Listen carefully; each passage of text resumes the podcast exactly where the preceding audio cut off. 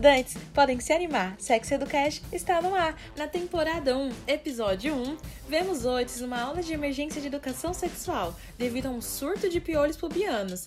Otis meio tenso, meio tímido, próximo a Maeve, fica com vergonha de colocar uma camisinha e um pênis de borracha. E você, como ficaria?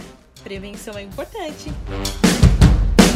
Time, weather, Antes de começar, vamos apresentar as pessoas que vão tornar esse podcast ainda melhor. Com vocês, a Emily. Oi, Emily, tudo bem com você? Oi, Gabs, estou ótima. Prazer estar aqui comentando com vocês novamente. Vamos lá para mais uma, né? Ah, com certeza. E o que você está esperando desse bate-papo? Ah, tô esperando muita fofoca, muita troca de informação, né? E Sim. é isso. ah, que ótimo. Também estamos aqui com o Lucas. E aí, Lucas, tá animado? Ai, Gabi, eu tô animado, viu? Nossa, o último já me deixou assim com expectativas. Foi muito bom, né, gente? Foi. A foi, a gente nem percebeu. né? E não acaba por aqui, né? Contamos com a presença super especial da psicóloga Clarice. Seja muito bem-vinda, Clarice. Tá animada? Se apresenta um pouquinho aqui pra gente.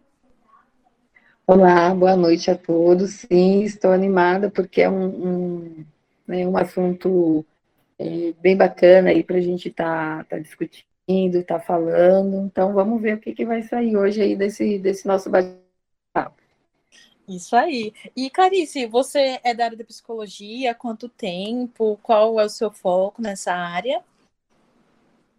Então, eu sou formada há cinco anos é, a linha que eu escolhi seguir é a linha, a linha comportamental, né, onde eu acredito que o comportamento do ser humano ele pode ser aí mudado. Então é uma linha bem bacana e eu estou aí há cinco anos, né? Eu atendo crianças a partir dos 10 anos, adolescentes, jovens, adultos, idosos, atendo todo, todo tipo de público. Ah, que ótimo. É o público da nossa série, então, assim, no final, Clarice deixa aí o Instagram dela, o telefone. Quem sentir a vontade, né? Já chama ela e bora para um bate-papo super interessante hoje. Vamos começar com o nosso Joga na Roda. O nosso colega apresentador Gabriel, ele vai liberar aqui uma roleta. Os nossos participantes não sabem qual é o tema e a gente vai escolher agora para poder debater, falar um pouquinho mais da série, mais informações, que é o nosso foco aqui. Gabi pode disponibilizar para gente?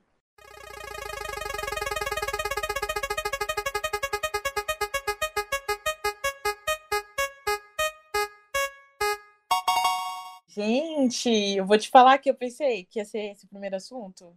Que ódio. Hum, bruxa. eu acho que eu tava querendo. Primeiro assunto que caiu aqui no, no nossa, nossa roda, né? Na nossa roleta, na verdade, é prevenção, né?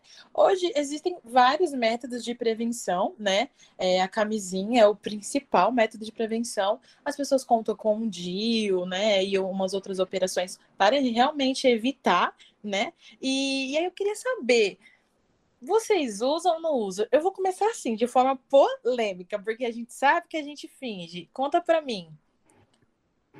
A gente sabe que, que a gente deve, né? Devemos usar, a gente até fala para outra pessoa: olha, você tem que se prevenir. Só que muitas vezes, infelizmente, lá na hora do ato, é, a gente acaba falhando e não usando.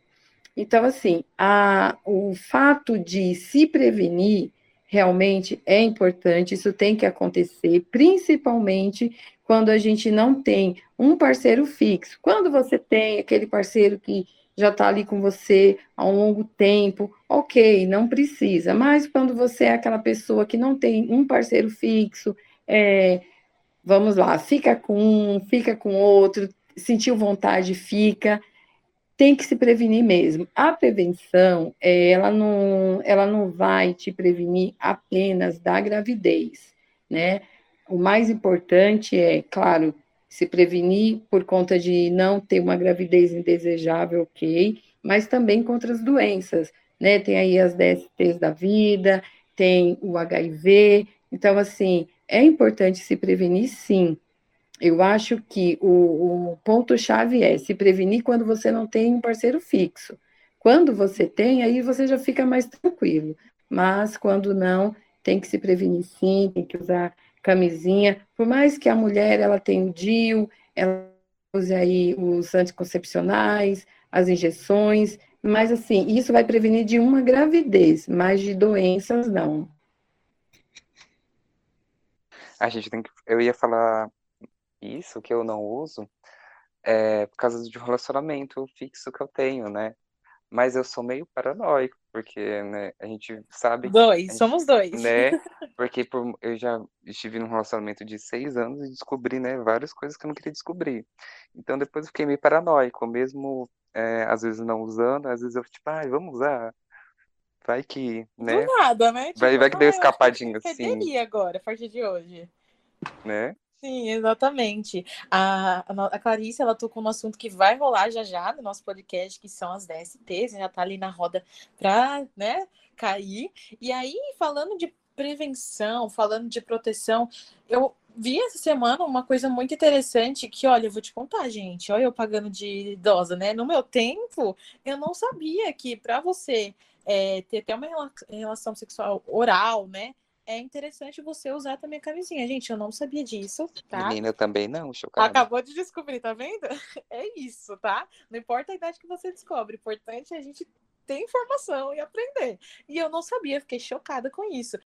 Ah, gente, eu tenho um, um, uma questão minha, que vamos tentar um psicólogo aqui que vai me ajudar. Por muito tempo eu considerei um, um problema, né? Mas hoje eu acho que eu me considero uma pessoa mais sentimental eu não consigo ter relação é, com pessoas que eu não consigo criar uma, que eu não crio uma conexão, né? Eu, tipo, mesmo que eu, tem pessoas que a gente acaba de conhecer e sente uma conexão, né? Tipo, às vezes eu combinava com pessoas de sair, achava a pessoa linda, incrível, maravilhoso, o papo era incrível, mas aí quando eu ia ver a pessoa, não sentia, sabe, uma conexão, um sentimento, sabe? Eu Sim. gosto de um sentimento, de um... e aí não e o que acontecia? Eu já estava lá, já meio que é, me senti obrigado, sabe? Ah, tô aqui, né? Prometi. E era, acabava que era horrível, desconfortável. E isso foi um processo difícil para mim, porque eu, até eu entender que estava sendo ruim o sexo, porque, na verdade, eu não, me, é, eu não era igual às outras pessoas, a grande maioria das pessoas, que é só chegar lá, fazer e pronto. É, foi um processo um pouco difícil para mim, e até hoje é um pouco, mas agora como eu tô no relacionamento, tá sendo mais leve.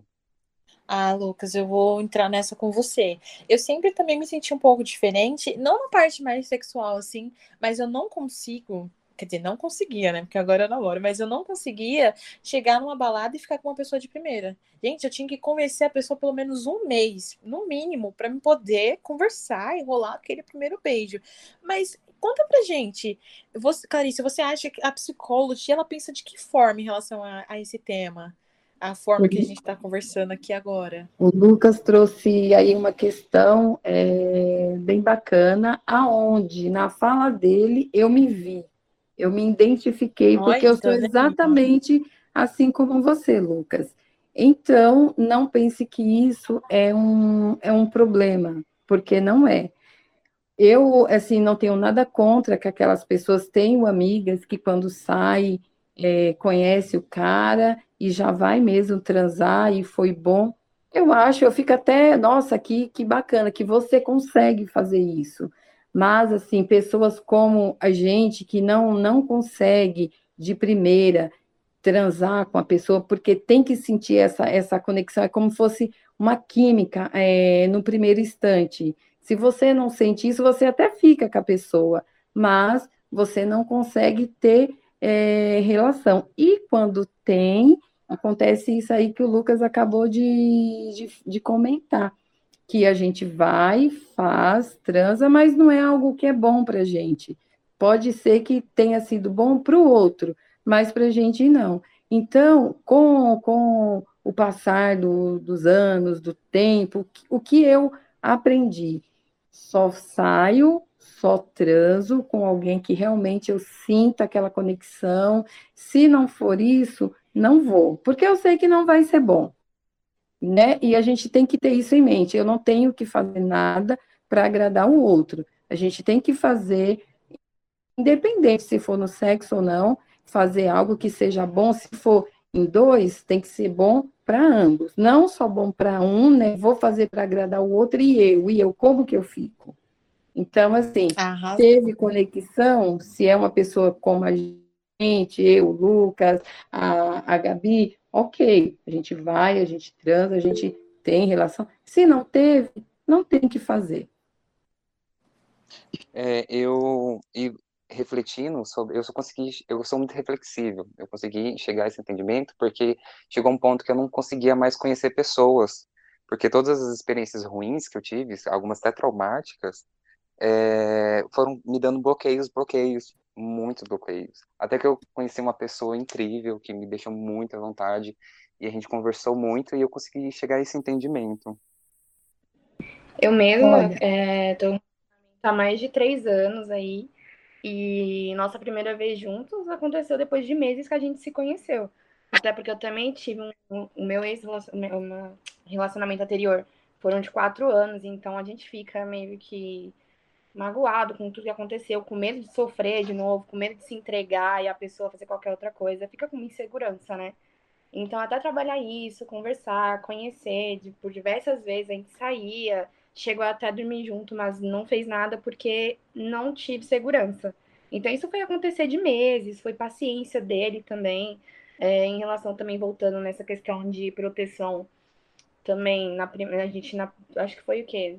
Primeiro ano que a gente ficou junto foi com camisinha, porque a gente tava se conhecendo mesmo, ele também já tinha casado e já é um pouco mais velho que eu. Então a gente ficou nessa segurança. Mas hoje em dia, depois de algum tempo, a gente não usa tanto que eu fiquei grávida recentemente, mas é, Uhul!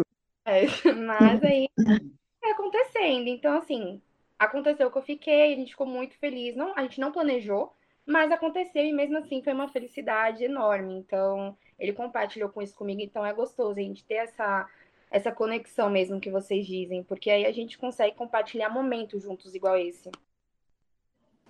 Ah, que legal, Emily. Eu vou te falar que eu nunca ouvi isso de tipo, a gente ficou um ano junto e a gente usou camisinha durante esse tempo, né? Porque a gente tava se conhecendo.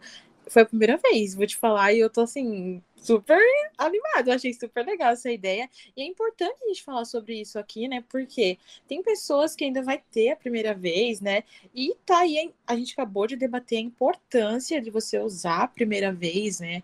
Ah, ou não ser só na primeira vez, mas outras vezes, né? na hora do sexo oral, mas usar, porque é um para você se cuidar, né? Ela não é só como a doutora, a psicóloga mesma diz, para evitar gravidez, é para muito mais coisas, né? E é muito legal a gente poder debater isso. Gostou? Porque para nós foi muito divertido ter você aqui com a gente. Ouça agora nosso próximo episódio sobre a primeira vez.